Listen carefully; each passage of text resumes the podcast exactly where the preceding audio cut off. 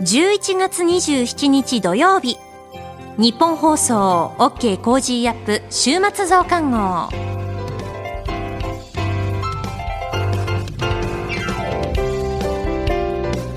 ニッポン放送アナウンサーの新行市佳です。OK Cozy up 週末増刊号。今週の放送でセレクトした聞きどころ番組へ寄せられたメッセージ今後のニュースの予定などを紹介していくプログラムです。毎週土曜日の午後に更新しています。まずは今週の聞きどころそしてこれからのニュースの予定について。さらにトレーダーで株ブロガーのひなさんから今週の株式市場のまとめと来週の見通しについて。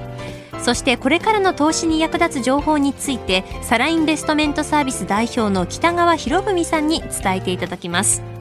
さあ今週のニュース振り返っていきましょう。今週は立憲民主党の代表選に出馬した大阪誠治元総理補佐官、泉健太政調会長、西村智奈美元厚生労働副大臣、小川淳也元総務政務官に連日登場していただきました。お電話つないでお話を伺いましたので、えぜひあの聞き逃してしまった方はもう一度チェックしていただければなと思います。さあそして取り上げたニュースなんですが、日米通商協力枠組みを新設、日中外相会談、尖閣や人権問題で平行線。IOC バッハ会長、渦中の中国テニス選手とテレビ電話。アメリカ石油備蓄の市場放出を決定。自民党の竹下派に代わり茂木派が発足。補正総額過去最大の35兆9895億円。こういったニュースについて取り上げました。今週の聞きどころですが、11月24日水曜日の放送を振り返ります。HPV ワクチン積極的干渉を8年ぶりに再開。これまでとこれから。川崎市健康安全研究所所長の岡部信彦さんにインタビューした模様を高橋洋一さんと伝えました。それでは、今週のプレイバック HPV ワクチン積極的干渉8年ぶりに再開。これまでと、そしてこれから。子宮頸がんなどの原因となるヒトパピローマウイルスの感染を防ぐワクチン HPV ワクチンの積極的干渉の再開が今月決定されました。8年前積極的干渉の中止その当時の様子をよく知る川崎市健康安全研究所所長の岡部信彦さんに伺いました。あの時何が起こったのかそして今後の見通しについてインタビューをお届けいたします。まずこの HPV ワクチン、日本では小学校6年生から高校1年生までの女性が無料で打てる定期接種なんですが、8年前国は積極的干渉を差し控える決定を下しました。まあ、積極的に打ちましょうねというふうに進めるのをやめるということになったわけです。で、2013年、8年前の6月、副反応、まあ、このワクチン接種による副反応の検討部会がこの積極的干渉の差し控えを提言した。その時の委員でらっしゃった、えー、川崎市健康安全研究所所長岡部信彦さんにお話を伺ってまいりました、えー、当時についてそして再開まで8年かかったこと大変心を痛めていらっしゃいました。ではお聞きください。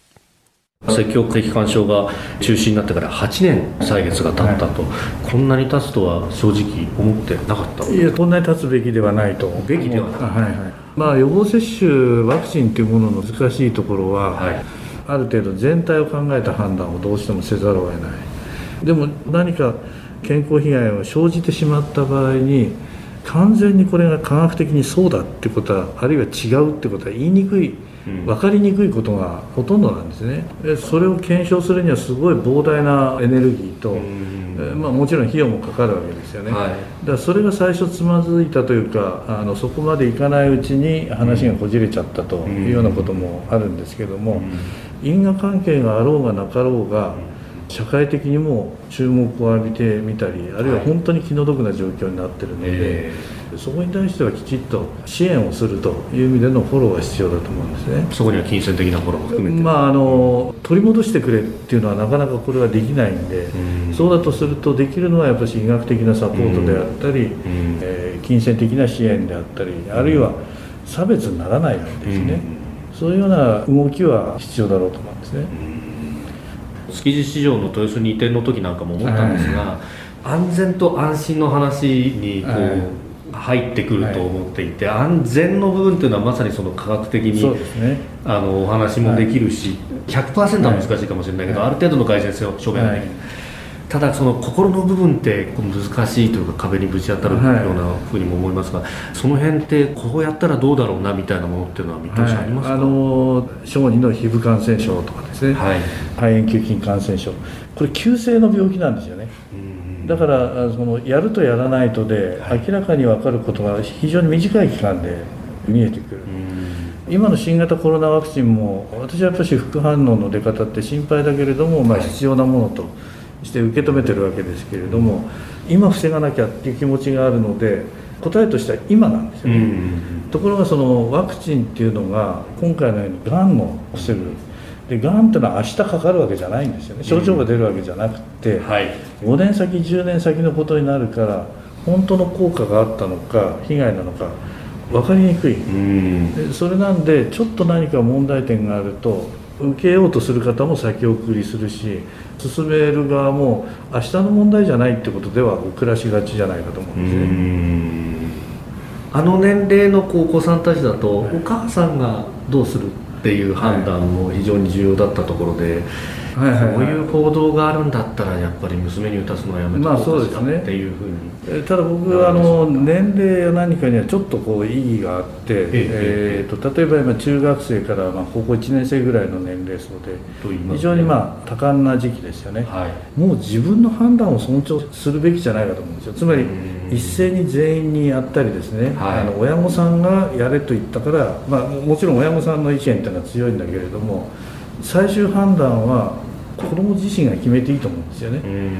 でいやいや私はまだその子宮頸がんというものを十分分かってないとかですね。周りはそうかもしれないけど私はまだっていうような人であればいや後でやりますっていうのもありだと思うんですよ。高校1年生を超えてからね、はいはいはい、ね高校3年生とか大学の年齢になってからああ分かったこれは必要だと思ってやってもいいと思うんですよね、うん、でも予防接種の制度っていうのは何歳までで定期接種ですよっていうんでそこから超えちゃうと今度お金かかるわけですよね、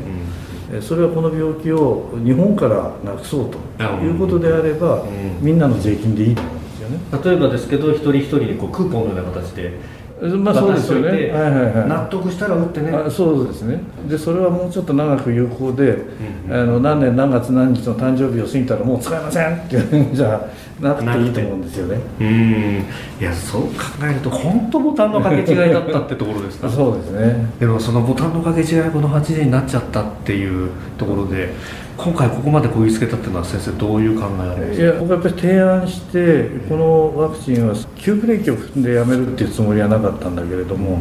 アクセルは離した方がいいだろうっていうようなつもりだったんですよ。でそれが結局ブレーキがずっとこうかかっちゃったんでやっぱりこれが止まったってことについては非常にこう責任を感じてはいるんですね。やっぱり日本でこれが再開できたっていうのはもう女性にとって喜ばしいことだし必要なことだろうと思ただしただし。それは健康被害になった方っていうのはそのワクチンの直接の影響あるなしにかかわらずやっぱり社会的に出来上がっちゃったっていうのもあるので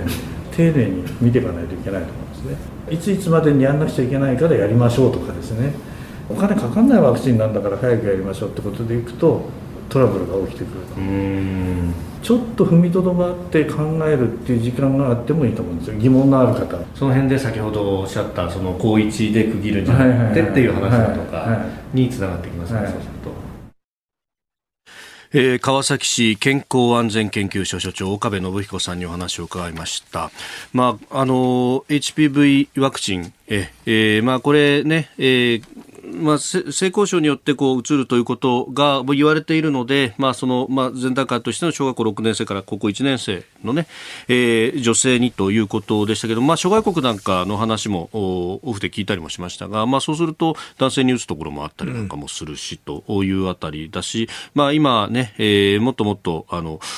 まあ、性能の高いというか休暇のワクチンというものも出てきているけれど、まあ、その辺とか、まあ、いろんなね、えー、今後もやっていかなきゃならないことっていうのはいろいろあるということもされていました。したが、まあ、そのリスクとメリットの部分っていうのが冷静にあの時見られていたのかっていう部分、ね、それはものすごい疑問ですね。まあ、うん、このね、あの担当者の方は大変かもしれないけど、はい、まあ、あの世界のなんかね、えっ、ー、と WHO かなんか言われてるのはね、はい、医学的統計的な根拠なしで判断を下したとは言われてますよね。あ、えー、あのなんか判断下すときにはやっぱりきちんとした根拠がないといけなくて、その時ははっきり言えばマスコミのあのその報道にまあ左右されたってそういうふうな事例の一個としてまあ紹介されてますよね。うんでまあねあのその後いろいろな人がこれは科学的にどうなんだろうということは、うん、結構こう調査をして例え。ば、ええ、あの祖父江藩というね、ええ。ー、この副反応についてまあ研究する、ええ、スタディの中で、ええ。ー、この症状がね、えー、出た人の中でワク、えーまあ、症状が出た人にワクチン打ったかどうかっていうのを聞いてみた、うん、えー、調査。あるいは名古屋スタディ。名古屋市で対象となる年齢の女性に対して、うん、えー、こういろいろと、うん、あヒアリングをした中で、うん、えー、ワクチン打ったかどうか、うん、えー、それによってじゃあ不安能的なね、うん、痙攣だとかそういうの出方が、うん、えー、違うのかっていうのをこう後半に調べたところ、うん、えー、そういう事例ではなかったということが分かってきて、でこれでやっぱりあの干渉再開かって、えー、関係者みんな思ったそうなんですけども、そこには至らなかったと。だからあれですよね無病性がちょっとあるかもしれないし、あの今のは副反応の話を細かく調べるってことなんですけどね、はい、要するにメリットっていうかね、このワクチンのメリットっていうのは、要するに、あの、なんかまあ、あの、死者が減るっていうことですよね。がんで亡くなる方々、ね、あの、うん、えっ、ー、と、年間1万人ぐらいかかって、3000人ぐらい亡くなるんですけどね。はい、これは日本はすごく大きいし、その大きいのっていうと、ワクチンの接種率っていうのは、海外を比べるとすごく、と比較すればね、結構一目、統計的には過去一目瞭然ですね、正直言うとね。だから、その時に科学的にメリット、デメリットをきちんとやったのかと。あの、日本の、あれ、なんかね、副反応の話だけをするっていうのは、ちょっとバランスを欠きますね。うんええで結局、そこのところ、やっぱり報じる側のリテラシーというものが非常にこれ問題になってくるという話は、ええ、まあ、関係者取材するといろんな方がおっしゃいますね。私ね、もうちょマスコミの方に申し訳ないんだけどね、うん、マスコミの方ってね、統計的なね、外れ値ばっかり説明するんですよ。外れ値ばかり説明する。うん、だって、それ個別事例、個別事例って、その話ばっかりになるわけ。だ統計的に言うと、外れ値とかね、こういうふうな、あの、えー、別の話っていうのと、あっても、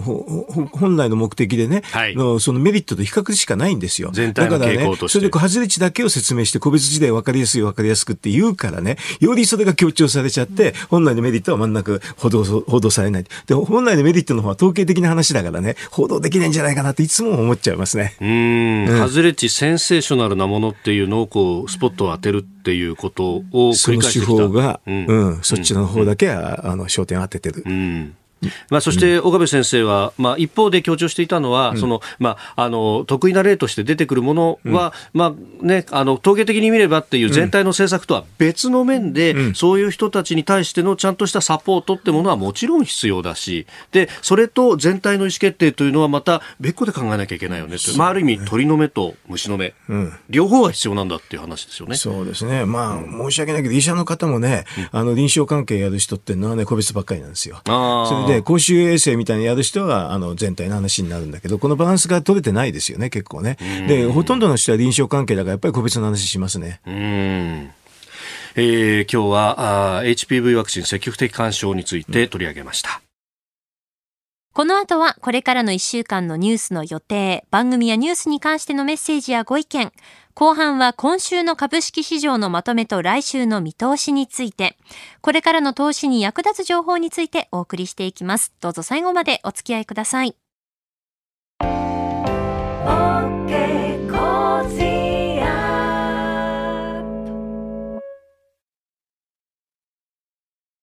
モラロジー研究所は名称をモラロジー道徳教育財団に変更しました。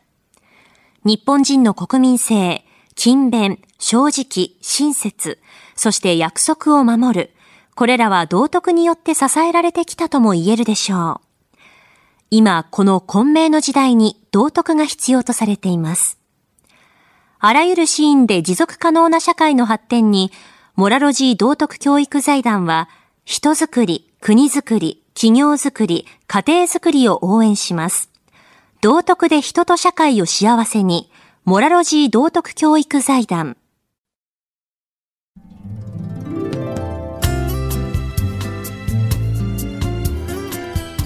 OK Cozy up 週末増刊号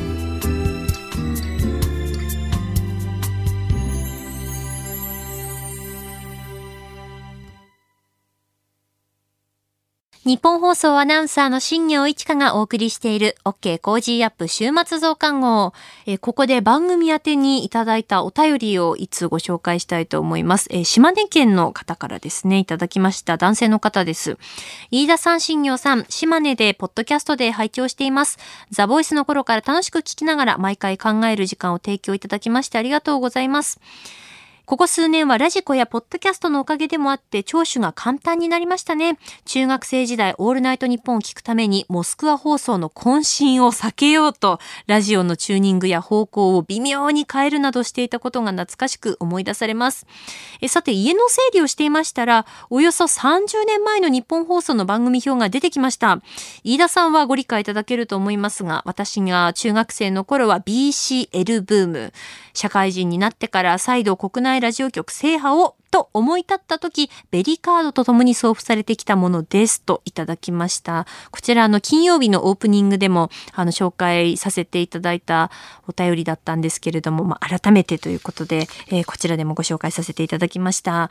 いやー、この番組表ですね、送っていただきました。1991年のこれ8月の番組表なんですよね。日本放送残暑お見舞いスペシャルウィークって書いてありますね。スペシャルウィークはね、今も昔も本当にこう気合を入れる週なわけですけれども、えー、どんな企画やってたんですかね。サザンオールスターズスペシャルですとか、山下達郎 VS 竹内まりやって書いてますね。松任谷由実さんの番組もお送りしていたんですね。一番下に、あ、みんなのラジオ、野球とビールと日本放送って書いてあります。これがキャッチコピーだったんですね。このスペシャルウィークの。ちょっと中開いてみましょうか。よいしょ。これタイムテーブルなんですけれど。おーえっ、ー、と、月曜日から金曜日平日ですね。えー、朝5時は朝から大変つかちゃんです。で、朝6時30分ですから、あの、工事アップを、えー、今お届けしている時間帯になりますけれども、こちらは高島秀武さんの番組ですね。おはよう中年探偵団。えー、そして、えっ、ー、と、サブパーソナリティに石川みゆきさんの名前が書かれています。そしてお昼は、えー、高田文夫先生と松本明子さんの、えー、ラジオビバリーヒルズ。えー、笑福亭鶴光師匠の噂のゴールデンアワーが夕方4時から、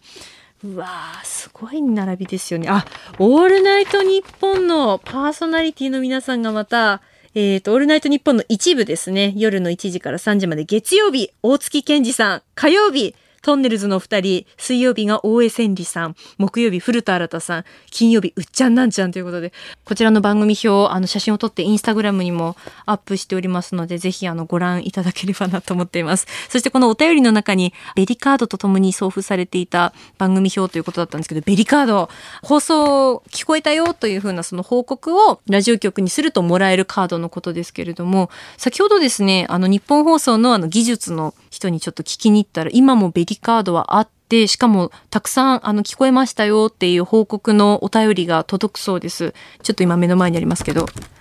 こちらをですね、あの、その報告をもらったら送るようにもしてるんだそうですよ。送っていただいて本当にありがとうございました。ちょっとあの、機会があったらですね、なんかまた昔の番組表をちょっと紹介できたらなと思います。私も撮っているので、それもうちょっとこう、時間が経った時に出した方が面白いかなと思うので、しばらく大切に撮っておこうかなと思っております。さて続いては、これからのニュースの予定を紹介します。11月28日日曜日、競馬ジャパンカップ。11月30日火曜日、定例閣議。立憲民主党代表選挙投開票。10月の完全失業率、有効求人倍率、宿泊旅行統計調査、鉱工業生産指数速報発表、WHO 世界保健機関総会の当別会合、12月1日水曜日、医療従事者を対象とした新型コロナワクチンの3回目の接種開始、9月から11月の天候発表、ユーキャン新語流行語大賞発表、12月2日木曜日、11月の消費動向調査発表。2022年春闘で基本給を一律に引き上げるベア要求を月給の2%程度とする方針について連合が正式決定。12月3日金曜日定例閣議。続いては11月29日月曜日からの Cozy up のコメンテーターのラインナップです。11月29日月曜日、元内閣官房副長官補で同志社大学特別客員教授の兼原信克さん。30日火曜日、ロールシャッハ・アドバイザリー株式会社代表取締役、SBIFX トレード株式会社社外取締役、ジョセフ・クラフトさん。12月1日水曜日、ジャーナリストの佐々木俊直さん。2日木曜日、明治大学准教授で経済学者の飯田康之さん。3日金曜日、外交評論家で内閣官房参与の三宅邦彦さんです。6時台から登場、ニュース解説をしていただきます。この後はトレーダーで株ブロガーのひなさん登場です。今週の株式市場のまとめと来週の見通しについて伝えていただきます。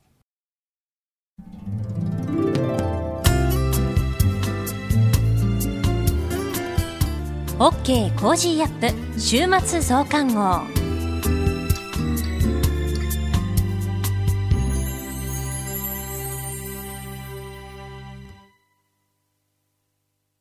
モラロジー研究所は名称をモラロジー道徳教育財団に変更しました。日本人の国民性、勤勉、正直、親切、そして約束を守る、これらは道徳によって支えられてきたとも言えるでしょう。今、この混迷の時代に道徳が必要とされています。あらゆるシーンで持続可能な社会の発展に、モラロジー道徳教育財団は、人づくり、国づくり、企業づくり、家庭づくりを応援します。道徳で人と社会を幸せに、モラロジー道徳教育財団。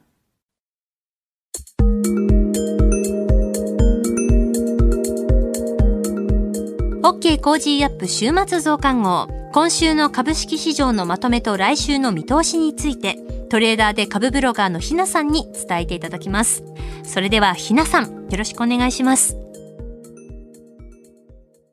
はい、ひなです。今週も個人投資家の視点で今の株式市場をお伝えいたします。今週の一つ目のポイントは、新たな変異ウイルスです。26日の東京株式市場では、日経平均株価が大幅に反落し、前日比747円安となり、下げ幅は今年4番目の大きさとなりました。南アフリカで新型コロナウイルスの新たな変異ウイルスを確認したとのニュースから、リスクオフの売りが出たとの見方が強まっています。アメリカにおいては、パウエル FRB 議長続投の発表などを背景に、テーパリングや利上げ開始時期の前倒しなどが警戒されていました。このような中、南アフリカの報道を受け、不透明感が急速に拡大した格好です。個人投資家の狼狽から売りが売りを呼ぶ展開になってしまいました。変異株に対してのワクチン効果が懸念されていますが、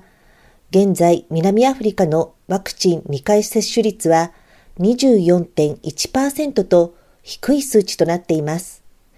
変異株にワクチンが効きづらくなっているとは断定できませんし、ウイルスの特徴やそれに対するワクチンや治療薬の有効性がわからない状態で何かを判断するのはまだ早い気がしています。今回の下落は過剰反応であった可能性もありますので、過度な悲観は避けて、今は専門家の見解が出るのを待ちたいと思います。二つ目のポイントは、ハイテク関連銘柄と金利の関係です。アメリカでは、パウエル FRB 議長の再任から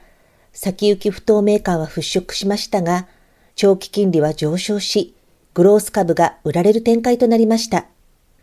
アメリカではインフレ懸念が高まっています。インフレを抑えるために金利を早期に上げていくのではとの見方で、長期金利は上昇気味となっています。金利が上昇すると、リスクの高い株式投資よりも、金利の確定したリスクの少ない商品へ資金が流れるため、株価にとってはマイナス要因となります。アメリカ株の牽引役となっていた IT ハイテク関連銘柄が金利上昇の影響を受け伸び悩んでいくのかどうかが鍵となっていきそうです。アメリカ株が伸び悩むようなら日本市場もマイナスの影響を受けることになりそうです。先週までの相場では半導体関連が高値を更新してきていました。日本の半導体関連も影響を受けることの多いソックス指数の値動きには常に目配りしておきたいと思います。来週のポイントはマイナス要因と税金対策です。いよいよ今年も最後の月に突入します。12月2日には OPEC プラス会合が開催されますが、増産が見送られた場合には原油価格上昇が懸念されます。引き続き円安やインフレによるマイナス要因も念頭に置いておく必要があります。円安は海外の投資家にとって保有する日本株の評価減になるため、円安イコール好材料という楽観もできないかなと思います。そして例年この時期は個人投資家の税金対策の売りが出てきます。株式売買益を減らすために、含み損の銘柄の損切りを行い、帳尻を合わせます。このところ下落している新興市場の銘柄には、売り圧力が強まりそうですので、注視していきたいなと思います。今週の相場格言。株価は元の古巣に戻る。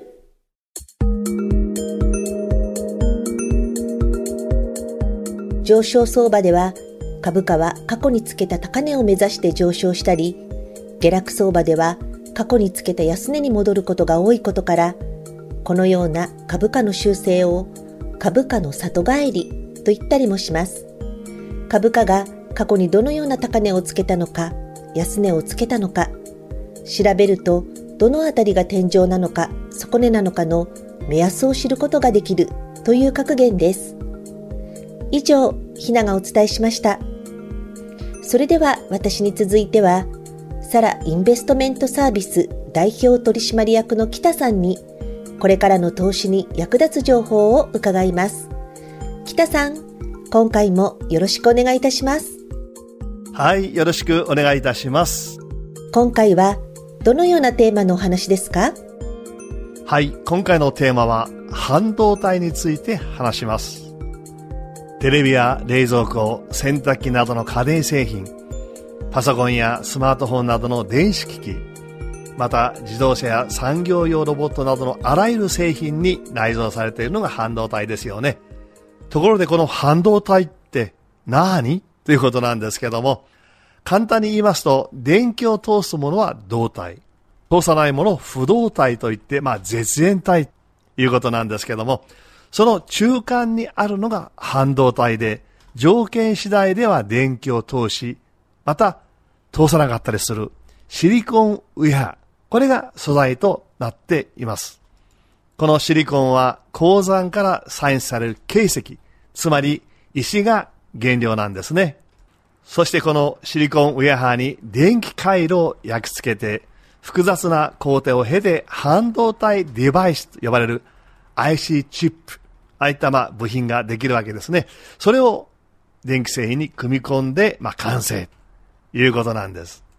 実はこの半導体、昨年の新型コロナウイルス感染拡大以降、不足が深刻化し、電気メーカーは生産が思うようにはかどらず、また